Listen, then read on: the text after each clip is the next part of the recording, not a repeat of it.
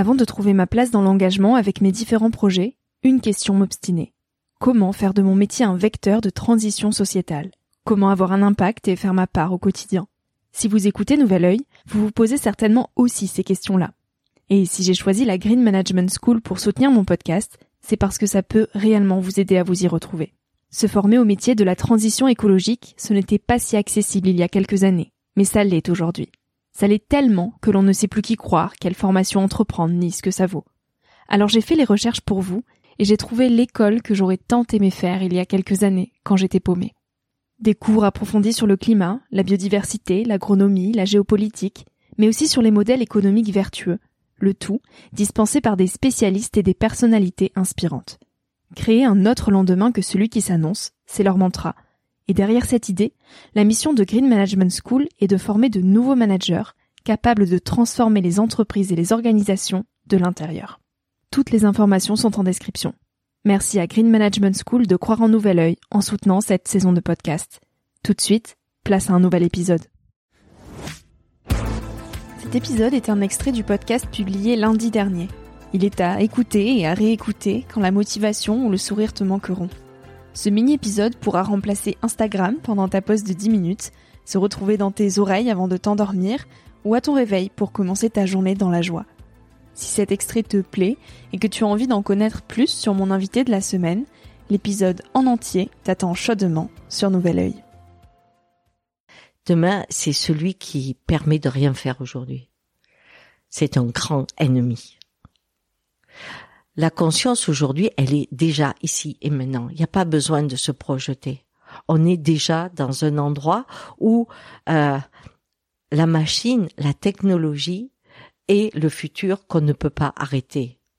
Si je pense à cette vérité, comment aujourd'hui je me dis qu'est-ce que je pourrais faire sans machine?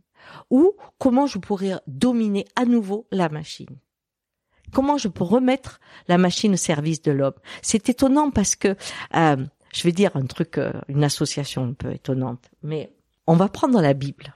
À un moment, il y a Jésus qui n'est pas encore le Christ, bien entendu, c'est juste un citoyen hein, euh, qui commence à prêcher et il est juif hein, et dans sa religion, il est dit qu'on ne doit pas travailler le samedi.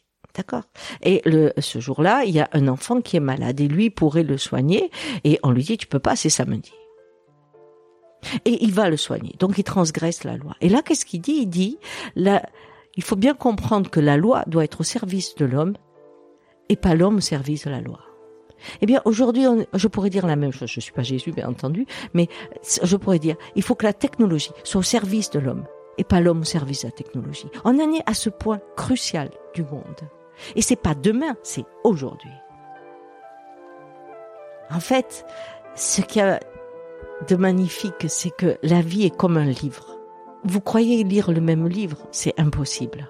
Parce que chaque livre s'écrit à deux voix. Celui qui a tracé les lettres et celui qui les lit et leur donne du sens. Et selon ce que je suis, comment mon cœur bat, comment je, je pense, à ce moment-là, l'histoire change. Des fois, je lis un livre, je dis, oh là là, extraordinaire. Mon mari me dit, ah bon, il le prend, il me dit, ah bon, mais qu'est-ce que t'as trouvé là? je lui dis, mais là et là. Ah non, mais ça, je l'ai pas vu, mais tu es sûr que ça a été écrit? Et la vie, c'est pareil. Il y a une histoire. Mais comment vous la lisez? Comment vous la vivez? Fait votre histoire. Je crois qu'une vie est toujours réussie. Quelle que soit la vie qu'on a eue. Parce que, on n'a que celle-là ça supposerait qu'il y a autre chose. Quand on me dit comment je peux trouver mon chemin, je dis mais t'es où là? Tu peux être que sur ton chemin. Tu ne peux avoir que cette vie. Est-ce que si je suis né euh, en Somalie, au Yémen, aujourd'hui, j'ai une vie réussie? Je crois que chaque fois que j'arrive à mettre une goutte d'eau dans la bouche de mon enfant, j'ai l'impression que j'ai réussi ma vie. Je suis pas en train de penser à celle qui prend une douche à New York. Je suis dans la goutte d'eau que j'ai trouvée pour mon enfant. J'ai réussi. C'est quoi réussir? C'est faire que l'instant de vie puisse être un instant de joie. Et que la peur, la pleur, les pleurs ne coupent pas notre capacité à aller dans la beauté du monde, dans l'art qui vit en nous. C'est ça. Et où que je sois, dans un camp, dans une horreur, je suis confrontée à la nuit pour rencontrer ma lumière. Mais ça, ça sont des mots, ça fait des jolis mots, rencontrer la nuit, ta ta ta pour sa lumière, bien sûr. Mais dans la réalité, quand on perd quelqu'un, par exemple, on n'a pas envie de perdre quelqu'un qu'on aime. On est dans une nuit profonde, on a l'impression que le soleil est froid, que le monde tout d'un coup a perdu sa chaleur, parce qu'elle est plus en nous. Mais quand on traverse la vallée des larmes, à un moment, on sent qu'on a un lien qui continue à vivre.